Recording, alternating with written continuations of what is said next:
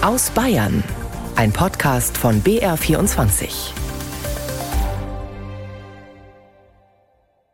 Es ist die Spitze der Spitze des Eisbergs. Es ist noch nicht mal die Spitze sagt der Forscher Martin Watzlawick zu den bislang aufgedeckten und bezifferten Fällen von sexuellem Missbrauch in der evangelischen Kirche. Er hat die sogenannte Forum-Studie zu Missbrauch in der evangelischen Kirche geleitet, eine Studie, die Ergebnisse aus allen Landeskirchen einschließt. Dazu gleich im Interview auch der bayerische evangelische Landesbischof Christian Kopp. Außerdem schauen wir in dieser Sendung noch auf den verheerenden Brand in der Westernstadt Pullman City und wie es dort weitergeht. Und wir widmen uns der Babyboomer-Generation, die demnächst in Rente geht und damit Unternehmen in Bayern vor enorme Herausforderungen stellt. Und am Ende der Sendung, da feiern wir auch noch Geburtstag. Am Mikrofon ist Irene Essmann. Es geschah in Kinderheimen, bei der Konfirmandenfreizeit, im Pfarrhaus, in der Kita. Die Zahl der Missbrauchsopfer in der evangelischen Kirche in Deutschland ist viel höher als bislang angenommen. Eine in dieser Woche vorgestellte Studie spricht von 2225 Betroffenen und 1259 mutmaßlichen Tätern. Doch diese Zahlen seien nur die, wie eben gehört, Spitze der Spitze des Eisbergs, so die Studienautoren. Sie beklagen zu wenige Daten von den Landeskirchen bekommen zu haben, auch von der Bayerischen Evangelischen Landeskirche. Auf der Grundlage der Daten, die sie zur Verfügung hatten, haben die Forschenden eine Hochrechnung gemacht und kommen dabei auf knapp 10.000 Fälle von sexuellem Kindesmissbrauch seit 1946 in der evangelischen Kirche. Die heute dort Verantwortlichen zeigen sich erschüttert, versprechen, die 880 Seiten starke Studie genau zu analysieren. Detlef Zander, der selbst missbraucht wurde und Betroffene aus Bayern in einem bundesweiten Beteiligungsforum vertritt, fordert keine geschachtelte Worte, Klartext, was machen wir jetzt? Dass diese, diese Studie, dass die Handlungsempfehlungen durchgesetzt wird, dass die im Beteiligungsforum sexualisierter Gewalt besprochen werden, dass wir Empfehlungen geben und dass alle Empfehlungen dann auf der Synode der EKD äh, verabschiedet und beschlossen werden. Es geht jetzt auch um Verantwortungsübernahme. Jeder Bischof, jede Bischöfin müssen jetzt Verantwortung. Und Verantwortung heißt für mich, und deswegen kritisiere ich die Studie auch, wir reden immer nur von den Landeskirchen. Wir reden von der evangelischen Kirche. Aber es ist, äh, wir reden nicht, wer hat denn damals was falsch gemacht? Wer hat die Verantwortung weggeschoben? Wer hat weggeschaut? Und was sagt nun der bayerische evangelische Landesbischof Christian Kopp zu den Ergebnissen der Studie? Mein Kollege Stefan Scheider hat ihn das in dieser Woche gefragt und wollte zunächst wissen, warum es eigentlich so lange gedauert hat, dass auch die evangelische Kirche sexuellen Missbrauch in ihren Pfarrhäusern, Heimen und Kitas hat untersuchen lassen. Diese Studie haben wir in Auftrag gegeben, weil wir wissen wollten, wie ist das ganze Feld aus der Sicht der betroffenen Personen. Darum geht es bei dieser Schule, Studie, dass wir das genau herausfinden. Und da haben wir jetzt viele Hinweise bekommen heute durch ja, die Forschenden. Aber wenn wir auf diesen Zeitplan, auf die Veröffentlichung heute schauen, dann hat man schon den Eindruck, die evangelische Kirche hat das Thema in irgendeiner Form vielleicht verdrängt oder gar verschleppt. Ja, das sehe ich nicht so. Wir arbeiten seit intensiv seit mehreren Jahren daran. Wir haben natürlich das föderale Thema. Wir sind viele Landeskirchen in Deutschland. Wir wollten das gemeinsam machen. Und diese Studie ist eine der Studien, die jetzt in Auftrag gegeben worden ist. Heute haben wir die Ergebnisse bekommen. Es werden andere Studien kommen. Aber die Ergebnisse, Herr Kopp, müssten Ihnen ja zu denken geben. Wir haben es gerade gehört, die Betroffenen, die stellen der evangelischen Kirche doch ein ziemlich schlechtes Zeugnis aus. Ist das nicht so der ganz falsche Umgang mit den Opfern? Wir wollten den Spiegel vorgehalten bekommen, und zwar aus der Sicht von betroffenen Personen. Ich bedanke mich ganz herzlich bei all den betroffenen Personen, die sich beteiligt haben. Und da ist in der Tat, da sind jetzt viele Punkte dabei, die wir gemeinsam intensiv angehen müssen in den Landeskirchen, auch im Bereich der evangelischen Kirche in Deutschland. Und das werden wir entschlossen tun. Ja, werden Sie das schon morgen tun? Es drängt ja auch ein bisschen, diese Fälle aufzuarbeiten, oder? Ja, also wir haben heute schon damit angefangen, aber da braucht es weitere Schritte. Wir haben das Beteiligungsforum auf Bundesebene. Das wird jetzt in diesem Jahr wichtige Schritte da verabreden und im äh, November auf der EKD-Synode, da werden wir dann auch Beschlüsse fassen, die dann für alle Landeskirchen verbindlich sind. Herr Kopp, was wir noch gehört haben, ich zitiere die Spitze der Spitze des Eisbergs. Das haben die Forscher gesagt. Und sie schätzen, wir haben es gehört, circa 10.000 Leidtragende. Warum hat die Bayerische Landeskirche da zum Beispiel nicht alle Akten für diese Studie offengelegt? Jede Person, die Leid empfunden, äh, erfahren hat sexu mit sexualisierter Gewalt, das ist schrecklich. Äh, als wir gemerkt haben, was das für ein Aufwand sein wird, alle Personalakten durchzusehen, wir sprechen über Zehntausende von Mitarbeitenden, haben wir gemerkt, in dieser Zeit, diesen Jahren der Studie, werden wir das nicht schaffen. Das bleibt eine Aufgabe, der wir uns stellen. Aber es muss sich jetzt natürlich was ändern. Wir haben es vorhin schon angedeutet. Was macht die Landeskirche jetzt? Folgt sie den Empfehlungen der Forscher? Also das ist ja ein, ein breiter Prozess. Wir werden weiter mit den Forschenden im äh, Gespräch bleiben und gleichzeitig ist die Betroffenenperspektive auch jetzt für die Umsetzung, für die, äh, für die Maßnahmen, die wir äh, ergreifen wollen, wesentlich. Wir, wir werden uns das jetzt intensiv anschauen und unsere Schlüsse daraus ziehen. Das sind sehr wichtige Hinweise, wo wir heute schon gemerkt haben, da müssen wir ran. Sagt der bayerische evangelische Landesbischof Christian Kopp im Interview mit Stefan Scheider. Nun zu einem ganz anderen Thema. Was haben Anke Engelke, Ilse Aigner und Harpe Kerkeling gemeinsam? Sie alle sind Jahrgang 1964 und gehören damit zum geburtenstärksten Jahrgang nach 1945. Babyboomer nennen wir diese Generation rund um diesen Jahrgang. Und die Babyboomer machen gerade den Unternehmen und damit auch der gesamten Volkswirtschaft zu schaffen. Denn sie gehen voraussichtlich in den nächsten Jahren in Rente. Und während die älteren Fachkräfte gehen, kommen jüngere, zumindest in dieser Zahl, nicht nach.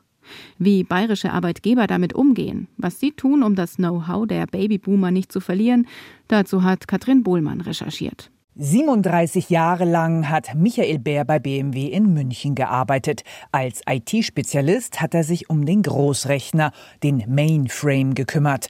Vor knapp vier Jahren ist er in den Ruhestand gegangen. Aber da wurde es dem Oberbayern doch zu langweilig. Ganz allein zu Hause, meine Frau muss noch länger arbeiten. Und dann habe ich mich halt umgehört, ob BMW nicht als Senior Expert Beschäftigung für mich hat. Als Experte im Ruhestand holt BMW ehemalige Fach- und Führungskräfte zurück. Sie haben einen großen Schatz an fachlichem Wissen und Erfahrung. Den braucht BMW. Der älteste Senior-Experte ist 78 Jahre alt. Michael Bär ist 66. Er fühlt sich seinem Unternehmen noch immer verbunden. Ich habe jede Menge Spaß. Das sind ja alles Themen, die ich jahrelang bearbeitet habe. Nachdem wir den Mainframe ablösen wollen, braucht man auch mein Wissen über Prozesse, die vor 20 Jahren etabliert wurden. Die kenne ich natürlich und dieses Know-how kann man scheinbar gebrauchen. Es sei eine Win-Win-Situation für die älteren Arbeitnehmer und für das Unternehmen, sagt Florian Rother, Abteilungschef von Michael Bär. Die Generationen können voneinander lernen. Einerseits sei das Wissen der jungen Wilden, wie Florian Rother sagt, selbst 42 Jahre alt.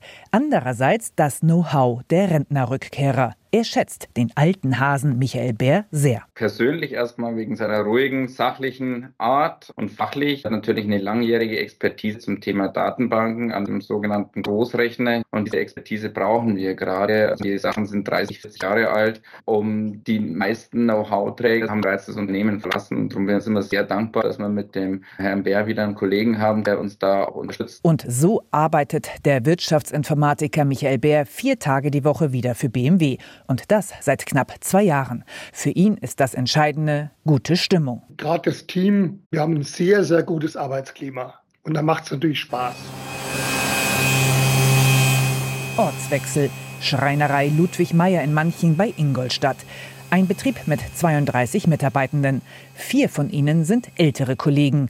Auf die kann und möchte Geschäftsführer Andreas Meyer nicht verzichten. Naja, die haben grundsätzlich erstmal noch eine andere Arbeitseinstellung, auch von der Arbeitszeit, vom Einsatzwillen und von der Loyalität zum Betrieb eine ganz andere Beziehung da wie zu jüngeren Mitarbeitenden. Um die Babyboomer-Kollegen zu halten, bietet Schreiner Andreas Meyer nicht etwa mehr Gehalt oder Alterszeitmodelle an, sondern kümmert sich um die Mitarbeiter und ihr Wohlbefinden. Das ist natürlich auch was, das wir uns über die Jahre erarbeitet haben, dass diese Verbundenheit da ist. Wir haben ja ein Projekt im Betrieb, das heißt Unternehmenswert Mensch, wo wir uns einfach auch darum kümmern, dass den, den Mitarbeitern gut geht. Wenn es bei einem mal auch privat nicht so läuft, dann versuchen wir da zu unterstützen und von daher fühlen sich die dann auch so verbunden, dass die dann auch was zurückgeben wollen und uns einfach nicht hängen lassen wollen. Und so konnte ein Mitarbeiter, der seine kranke Mutter zu Hause pflegen musste, Zeit zeitweise flexibler und kürzer arbeiten. Konkret könnten zwei Mitarbeiter der Schreinerei demnächst in Rente gehen. Josef Jüngling zum Beispiel zum Ende des Jahres. Tut er aber nicht.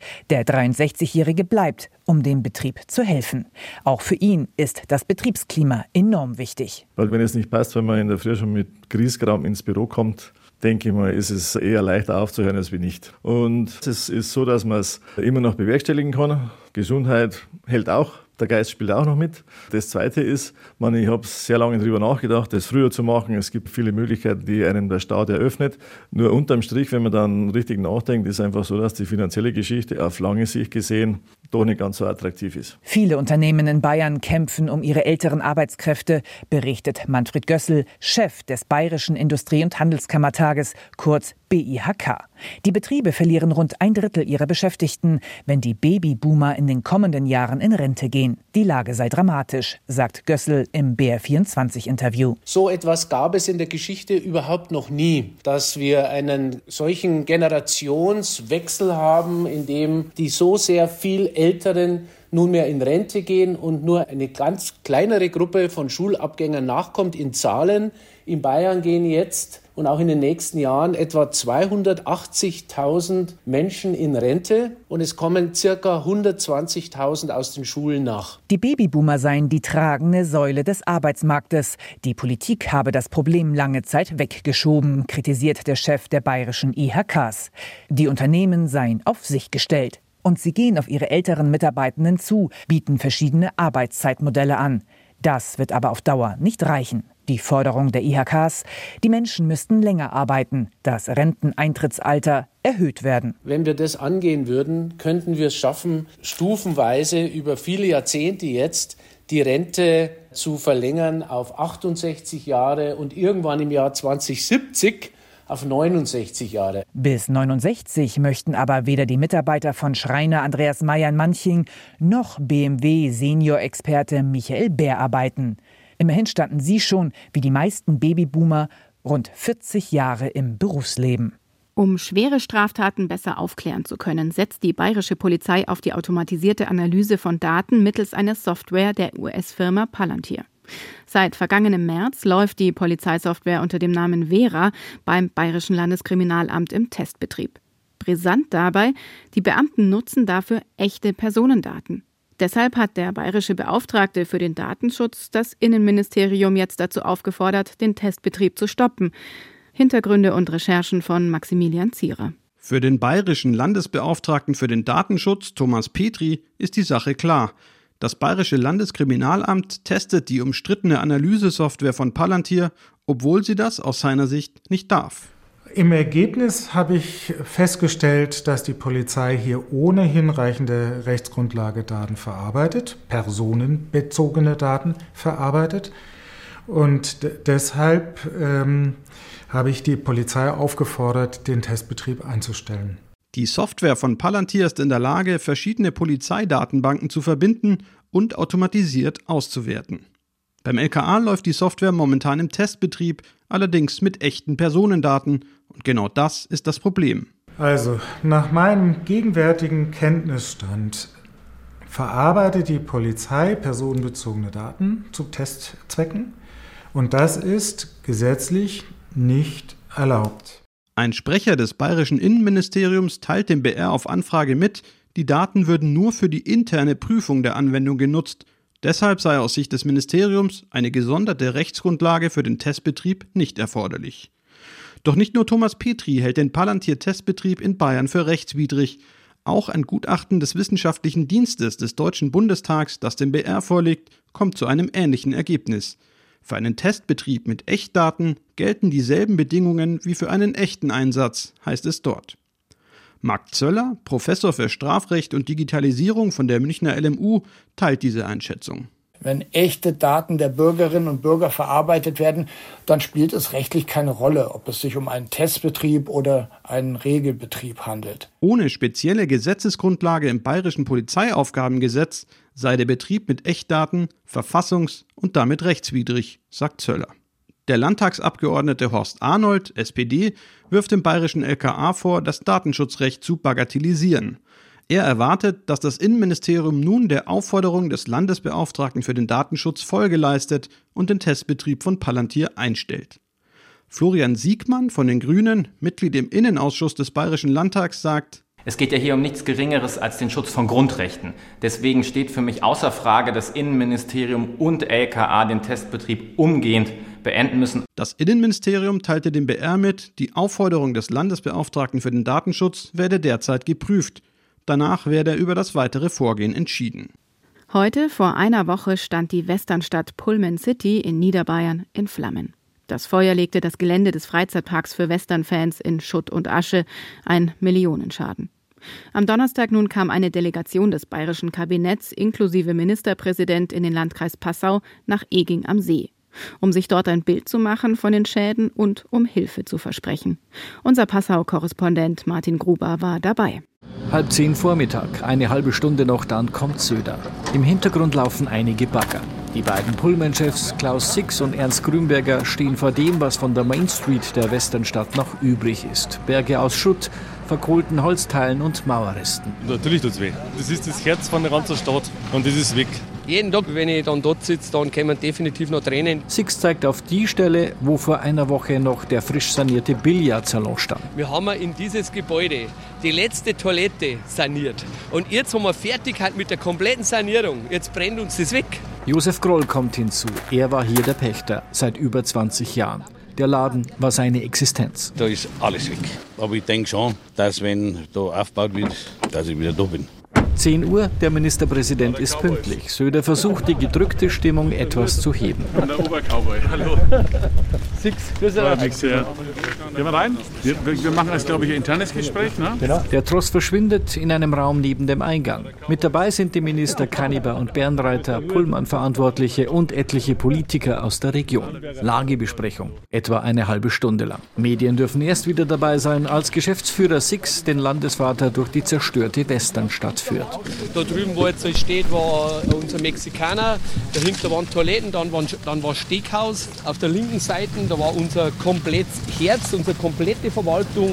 Söder hört zu und nickt. Er verspricht Hilfe, schnelle Genehmigungsverfahren und Zuschüsse aus der Regionalförderung. Und ich als alter Old Shatterhand-Fan würde dann auch sehr gerne zur Wiederöffnung kommen, wenn das alles klappt. Aber davor haben wir eine Menge Arbeit. Und was ich sehr positiv finde, die Betreiber haben uns hier eine, eine Ärmelaufkrempel-Mentalität vermittelt.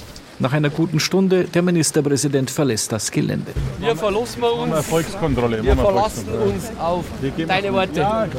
Die Stimmung bei Geschäftsführer Six? Gut, was den Wiederaufbau angeht. Das heißt nicht, dass wir jetzt äh, äh, eine Namenfreiheit haben. Wir werden alles gut überplanen, gut machen und natürlich auch mit allen Genehmigungen. Die komplette Bevölkerung von Eging wird mit einbezogen. Und Josef Groll, der Pächter des Billardlokals, hofft, dass es wieder weitergeht. Das liegt jetzt aber nicht an mir. Wenn alles gut geht, so die Verantwortlichen, steht Pullman City in einem knappen Jahr wieder. Und wir bleiben in der Region. Jahrzehntelang stritten Politik und Naturschützer nämlich erbittert um den Donauausbau in Niederbayern. Ob der überhaupt und wenn ja, mit oder ohne Staustufen erfolgen solle. Man einigte sich schließlich auf einen sanften Ausbau. Jetzt ist der erste Abschnitt fertig und wurde zwischen Straubing und Bogen für die Schifffahrt freigegeben. Vom Bundesverkehrsminister höchstpersönlich. Christian Riedel. Verkehrsprognosen zeigen, der Güterverkehr in Deutschland nimmt in den kommenden 25 Jahren massiv zu, und zwar um etwa 46 Prozent, mahnt Bundesverkehrsminister Volker Wissing heute in Straubing. Gleichzeitig seien die Kapazitäten von Straße und Schiene schon jetzt beinahe ausgeschöpft. Entlastung könnte die Binnenschifffahrt bringen. Auf unseren Wasserstraßen haben wir weiterhin äh, Platz, um Gütertransporte aufzunehmen. Die Gütertransporte werden stark nach oben gehen in den nächsten Jahren und deswegen ist der Ausbau der Donau für uns sehr wichtig. Im Zuge des Donauausbaus ist zwischen der Schleuse Straubing und dem Hafen Straubing die Fahrrinne 65 cm tiefer ausgebaggert worden. So können Frachter den Straubinger Hafen in Zukunft auch bei Niedrigwasser mit voller Ladekapazität anlaufen.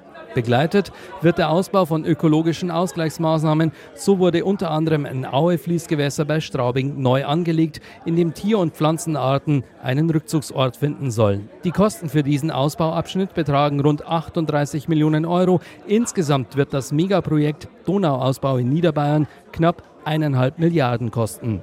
Und zum Abschluss dieser Sendung noch ein Geburtstag, ein 75. Den feierte der Bayerische Rundfunk in dieser Woche und schaute zurück auf eine wechselvolle Geschichte, immer am Puls der jeweiligen Zeit. Der 25. Januar 1949. Die US-Militärregierung übergibt die Lizenzurkunde an den ersten BR-Intendanten Rudolf von Scholz. Radio München wurde als erster Sender der amerikanischen Zone in deutsche Hände übergeben und erhielt den Namen Bayerischer Rundfunk. Bei der feierlichen Übergabe waren zahlreiche Vertreter des politischen und kulturellen Lebens von Bayern zugegen. Der Bayerische Rundfunk ist geboren. Im Radio startet der BR als erster Sender Europas mit UKW-Frequenz.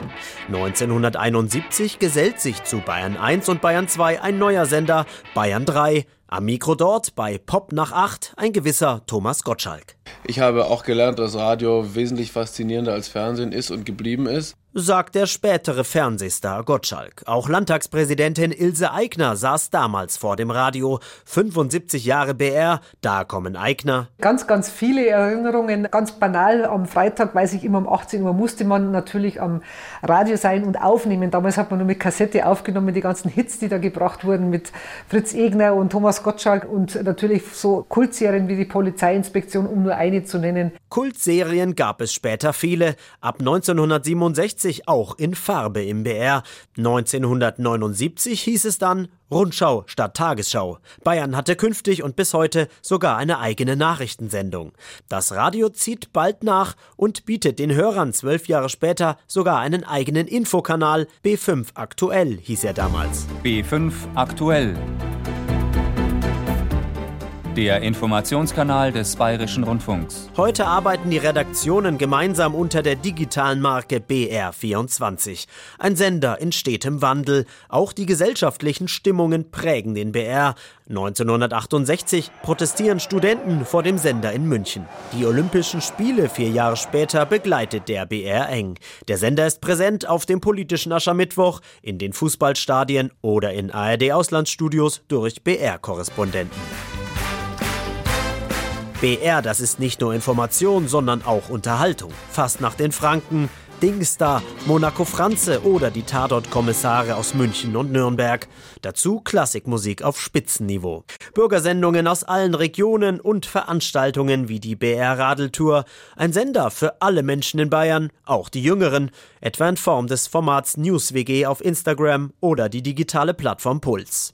75 Jahre BR, ein Stück bayerische Geschichte, doch kein Grund, sich auszuruhen, findet BR-Verwaltungsratsvorsitzende Ilse Eigner. Ja, ich wünsche ihm natürlich alles Gute für die Zukunft und die Herausforderungen, die jetzt auf jede Rundfunkanstalt zukommen, auch mit der Digitalisierung Schritt zu halten, die Transformation auch gerade vom Linearen in das jederzeit Abrufbare auch zu gestalten und einfach gute, gute Berichterstattung. Und wie das bei runden Geburtstagen so ist, man darf auch mal gratulieren. Zum Beispiel Schauspieler Harpe Kerkeling. Der Bayerische Rundfunk gehört bis heute zu einem meiner Lieblingssender. Ein ganz dickes Bussal, du 75-jährige Oma, du. Und mit diesen Gratulationen und Erinnerungen, zusammengestellt von Johannes Reichert, endet unser Blick auf die Woche in Bayern.